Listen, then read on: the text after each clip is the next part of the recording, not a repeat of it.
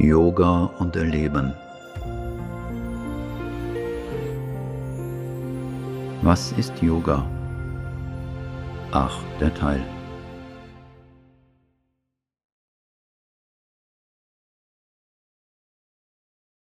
Für den Menschen scheint die Zeit gekommen zu sein, das mentale Bewusstsein mit seiner Unwissenheit und seinem Egoismus zu durchbrechen, will er seine Werte nicht verlieren.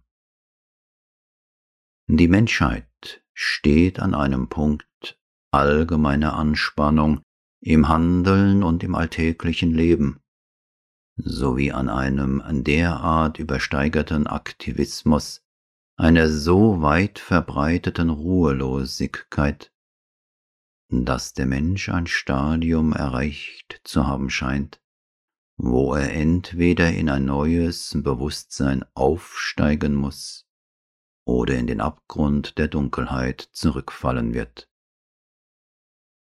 Keine religiöse Organisation war bisher imstande, eine wirkliche Lösung für die Probleme der Menschheit anzubieten. Propheten sind einer nach dem anderen gefolgt. Spirituelle wie soziale Religionen wurden geschaffen, deren Anfänge sehr vielversprechend waren. Da aber kein Wandel im Herzen der Menschheit herbeigeführt wurde, traten die alten, in der menschlichen Natur begründeten Fehler allmählich wieder hervor, so dass man nach einiger Zeit feststellen musste, dass man sich noch fast an der gleichen Stelle befand, von der aus man so hoffnungsvoll und enthusiastisch aufgebrochen war. Auch all die Bemühungen der gesellschaftlichen und politischen Einrichtungen, die dem Wohl der Allgemeinheit dienen sollten, die eine friedvollere und gerechtere Lebensordnung schaffen wollten, waren oder sind zum Scheitern verurteilt, da in ihnen die menschliche Neigung zu egoistischem Alleingang, zu Selbstbehauptung und Rivalität unter den damit einhergehenden Übeln wirtschaftlicher Ausbeutung und Korruption Gewaltanwendung und politisch motivierten Tötens vorhanden sind.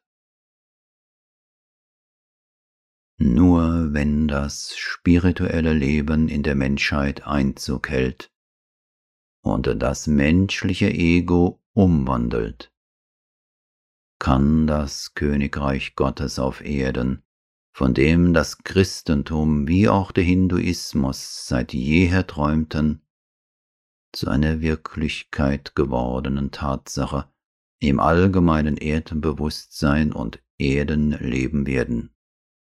Ansonsten wird es lediglich ein Ideal bleiben. Das spirituelle Leben, das religiöse Leben und das gewöhnliche menschliche Leben sind drei grundverschiedene Dinge. Und man muss wissen, was man will. Man darf diese drei nicht miteinander verwechseln. Das gewöhnliche Leben ist das des menschlichen Bewusstseins, das um das Ego zentriert ist und nur die äußeren Erscheinungen sieht, gelenkt von den Gewohnheiten des Mentals, Lebens und Körpers. Das religiöse Leben ist eine Bewegung des gleichen menschlichen Bewusstseins, das sich jedoch dem Göttlichen zuwendet, doch bislang ohne Erkenntnis, gelenkt von den Lehren einer Sekte oder eines Glaubensbekenntnisses, die sich nur in einem Kreis von Zeremonien und Praktiken oder von starren Ideen bewegen. Das spirituelle Leben schreitet direkt durch eine Bewusstseinswandlung fort, eine Veränderung des menschlichen Bewusstseins in ein größeres Bewusstsein, indem man sein wahres Wesen findet und mit dem Göttlichen in einen lebendigen Kontakt tritt und sich mit ihm vereint. Spiritualität ist, wenn man beginnt, ein anderes Bewusstsein als das Ego wahrzunehmen und immer mehr darin oder unter seinem Einfluss zu leben. Die Erfahrung des spirituellen Bewusstseins ist keine gedankliche Konstruktion oder emotionale Einbildung der großen spirituellen Meister. Seine Wahrnehmung ist eine essentielle Erfahrung, die von verschiedenen Menschen zu verschiedenen Zeiten und an verschiedenen Orten unabhängig voneinander erfahren und bestätigt wird. Die Disziplin des Yoga hilft uns, in dieses spirituelle Bewusstsein aufzusteigen und ein neues Bewusstsein hier auf Erden zu begründen. Yoga verhilft uns zu einer neuen Geburt. Und hier liegt der Schlüssel zur Lösung all unserer individuellen wie kollektiven Probleme. Denn die Umstände, unter denen wir leben, sind das Ergebnis unseres Bewusstseinszustandes. Zu versuchen, die Umstände zu verändern, ohne eine Umwandlung des Bewusstseins, ist eine vergebliche Bemühung. Mit Umwandlung ist dabei nicht das Verändern der menschlichen Natur zu einem Heiligen oder die einer ethischen Vervollkommnung gemeint, die lediglich durch eine innere Kontrolle gesichert wird.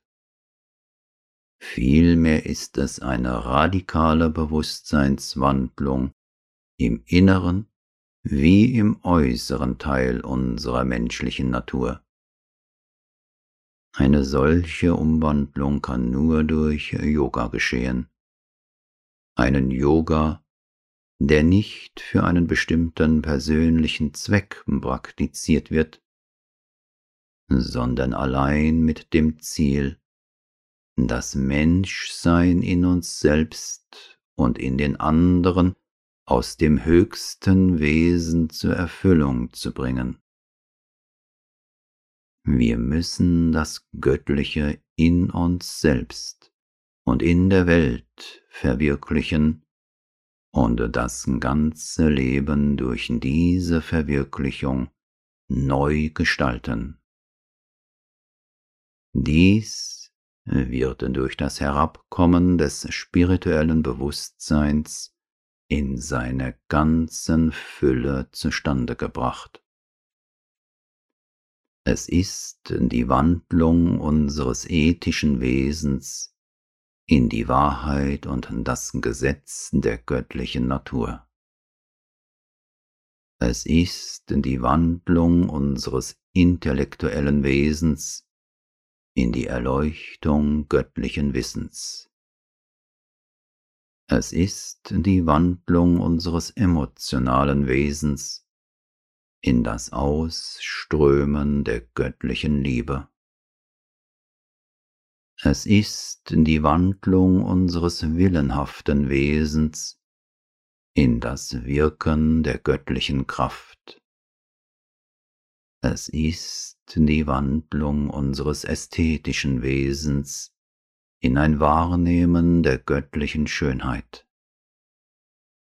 Es ist die Wandlung unseres vitalen und physischen Wesens in einen göttlichen Körper. Für ein solches Ziel sind die Übungen des Hatha Yoga und des Raja Yoga nicht ausreichend. Auch der Pfad der Werke, der Liebe und des Wissens ist nicht genügend. Diese Transformation kann nur durch einen ganzheitlichen Yoga geschehen. was ist denn das Ziel dieses Yoga? Das Ziel des ganzheitlichen Yoga, des integralen Yoga ist, das Bewusstsein dem Göttlichen zu öffnen und mehr und mehr im inneren Bewusstsein zu leben, um von dort her auf das äußere Leben einzuwirken. Ferner die innerste Seele hervortreten zu lassen, und durch die Kraft der Seele das Wesen zu läutern und zu verändern, damit es für die Umwandlung bereit werde und mit dem göttlichen Wissen, göttlichen Willen und mit der göttlichen Liebe in Einung lebe.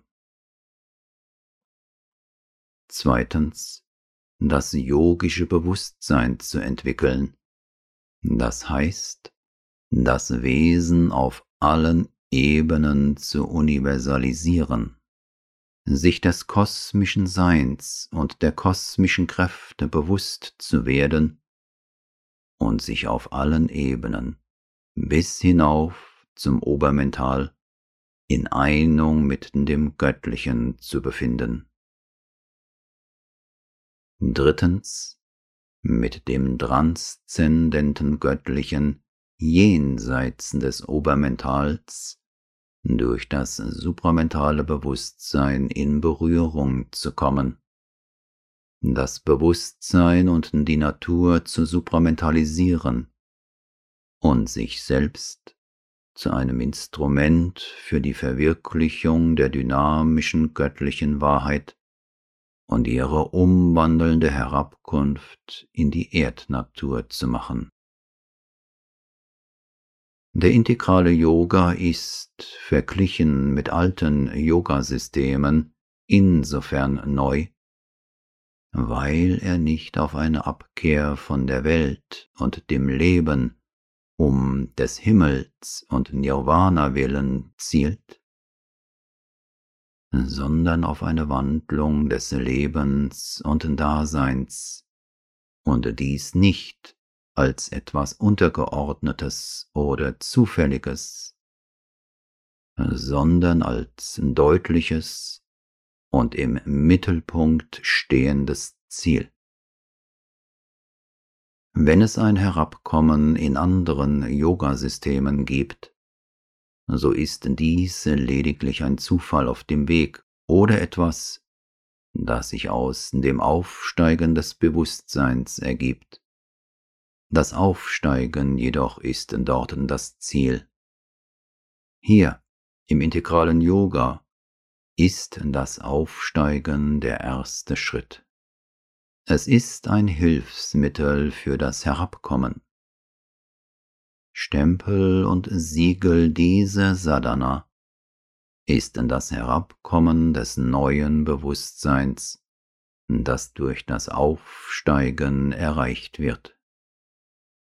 Die alten Yoga-Systeme enden in der Befreiung vom Leben. Hier im integralen Yoga ist das Ziel die göttliche Erfüllung des Lebens.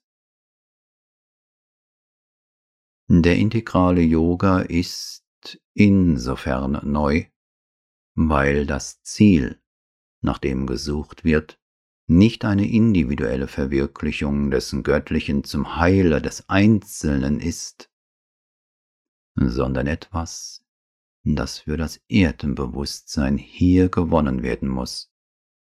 Eine kosmische, nicht allein eine überkosmische Verwirklichung. Das zu Gewinnende ist das Einbringen einer neuen Bewusstseinsmacht, der des Supramentals, sagt Sri Aurobindo. Und der integrale Yoga ist insofern neu, weil eine Methode zur Erreichung dieses Ziels erarbeitet wurde, die so total und umfassend ist wie dieses Ziel selbst, nämlich die gänzliche und integrale Wandlung des Bewusstseins und der menschlichen Natur. Diese Methode greift zwar die alten Methoden auf, doch nur als Teilaspekt und augenblickliche Unterstützung anderer Methoden, die sich von diesen unterscheiden. Sri Aurobindo sagt, ich habe in alten Yoga-Systemen diese Methode in ihrer Ganzheit oder etwas Ähnliches weder verkündet noch verwirklicht gesehen.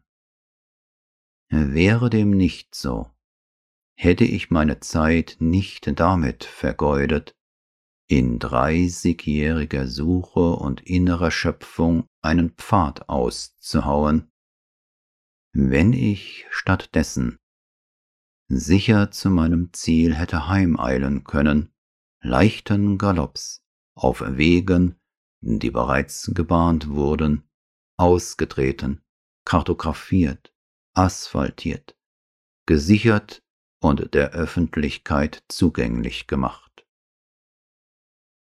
Unser Yoga ist kein alter Pfad, sondern ein spirituelles Abenteuer. Zitat Ende. Wie aber setzen wir diese Philosophie in die Praxis um? Eingebunden in unseren Alltag haben wir nicht in die Umgebung oder die hilfreichen Umstände, wie sie in einem Ashram gegeben sind. Gibt es von daher für uns, die in ein weltliches Leben eingebunden sind, so etwas wie einen täglichen Rahmen für die Ausübung dieses Yoga? Wo fangen wir an? Wie aber setzen wir diese Philosophie in die Praxis um? Eingebunden in unseren Alltag haben wir nicht in die Umgebung oder die hilfreichen Umstände, wie sie in einem Ashram gegeben sind. Gibt es von daher für uns, die in ein weltliches Leben eingebunden sind, so etwas wie einen täglichen Rahmen für die Ausübung dieses Yoga? Wo fangen wir an?